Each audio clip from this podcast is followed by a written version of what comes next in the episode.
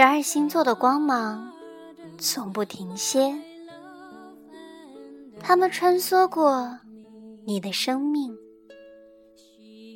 你永远在他们的共同辉映之下。原本你以为自己属于其中之一，其实这一生都在缓缓经历着。所有星辰的痕迹，有深有浅，却不偏不倚。大家好，这里继续是 FM 八六九六二街灯晚餐，我是你们的星座巫女墨染。今天想给大家分享十二星座的爱情故事。很感谢多多为我提供了这个让我看到后很感动的素材。在佳佳的这篇文章，我们可以从她的细枝末节、语字里行间，品味出不同的星座对爱情的不同感悟与态度。同样，我相信每一位听众朋友。在听到自己的星座爱情故事时，会和墨染一样，有点一语道破的无奈和深深的感叹。十二星座的故事很长，墨染会分为上下期节目来做。希望每个听众朋友都会在听到后，拥有自己特别的感触吧。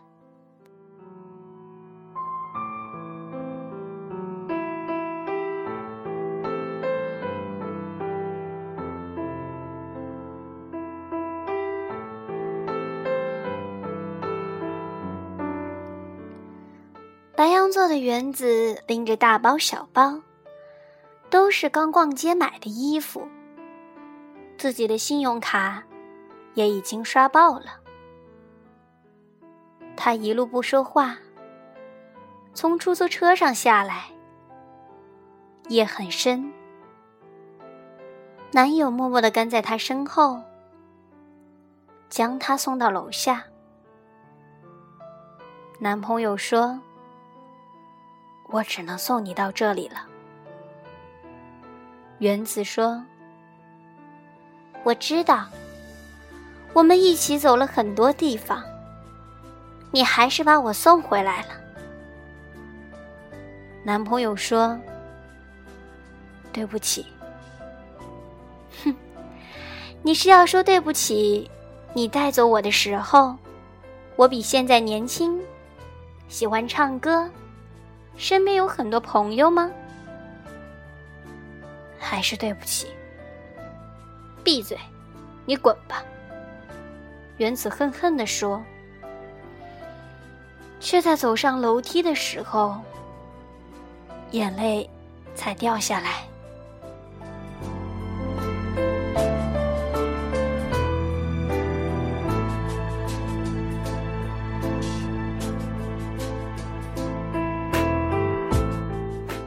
金牛座的雪花正在写笔记，明天得去做家教，所以他备课很认真，因为这样才对得起雇主。这时，室友冲进来，神秘地说：“你知道吗？你喜欢的师哥，对，就是他，找了个女朋友。”雪花张大嘴巴。什么话都说不出，室友惋惜的叹气：“哎，谁让你不敢追？现在没指望了。他的女朋友可有钱了呢。”雪花眼泪唰的掉下来，丢掉笔记本，手忙脚乱的去找手机，大叫道：“有钱了不起吗？”我现在就打电话去找十七八份兼职我也会很有钱的。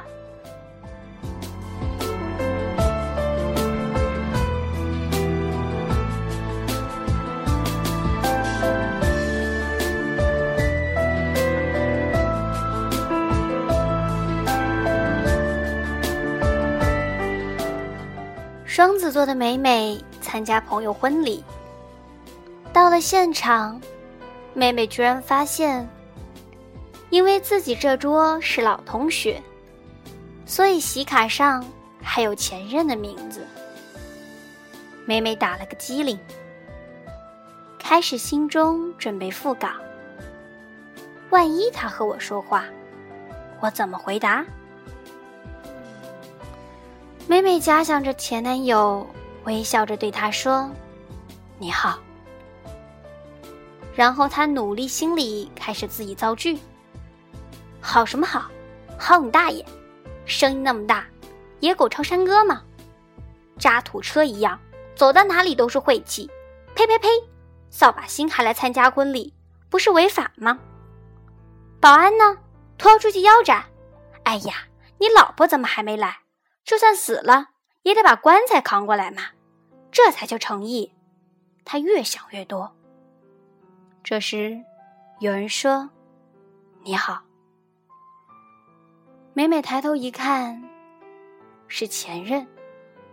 一愣，缓缓说道：“你好。”两人。就再也没有说话了。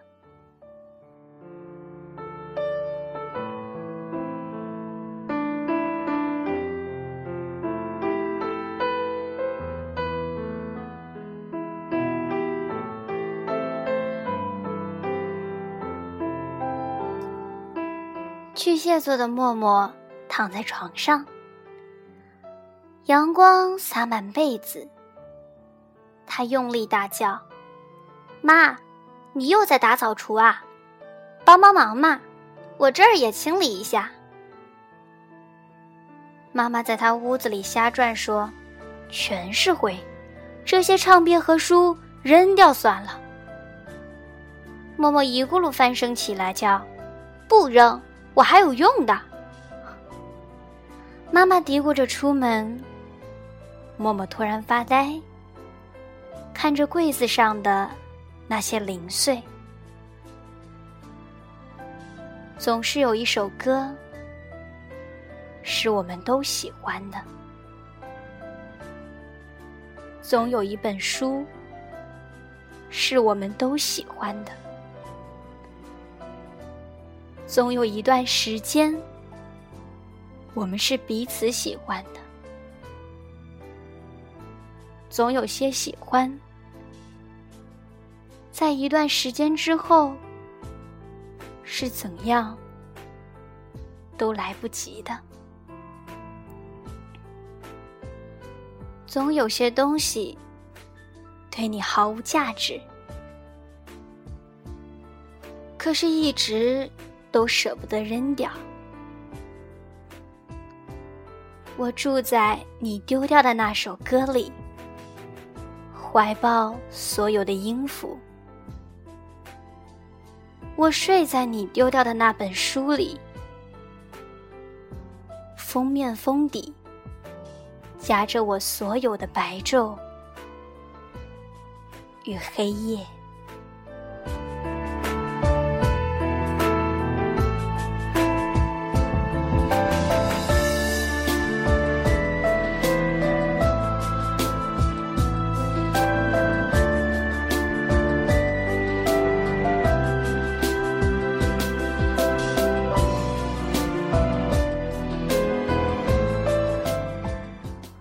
灯只剩四秒，前面车迟迟不起步。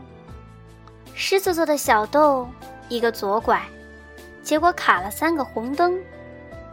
小豆暴跳如雷，扭一把方向盘，直接变道，换直行，蹭到别人的车。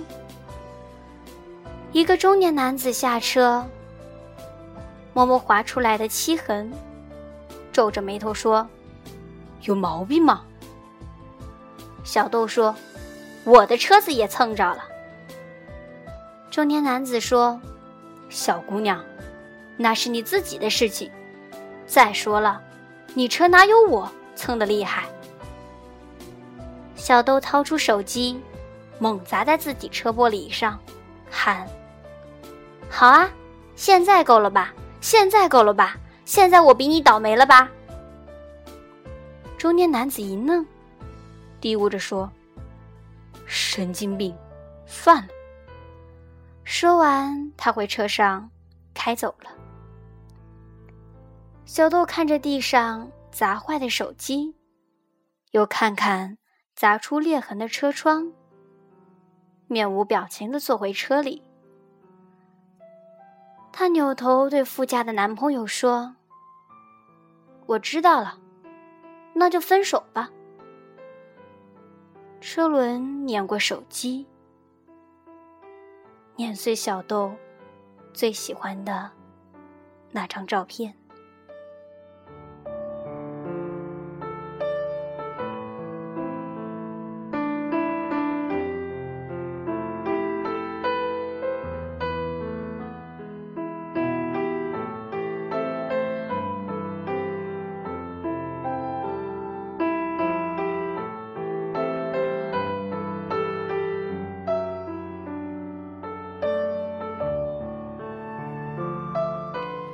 约好旅期要去买车票，处女座的东东拿了男朋友的身份证，结果直奔营业厅去打印通话记录。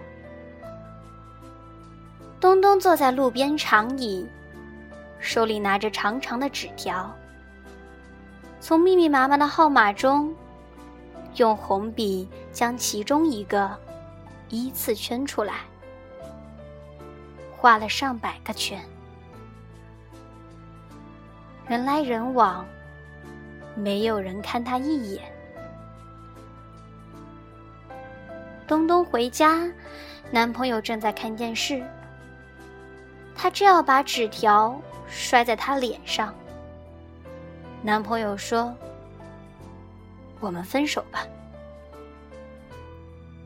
东东的手僵在衣服口袋里。攥紧了那张通话记录单，眼泪夺眶而出，说：“不要。”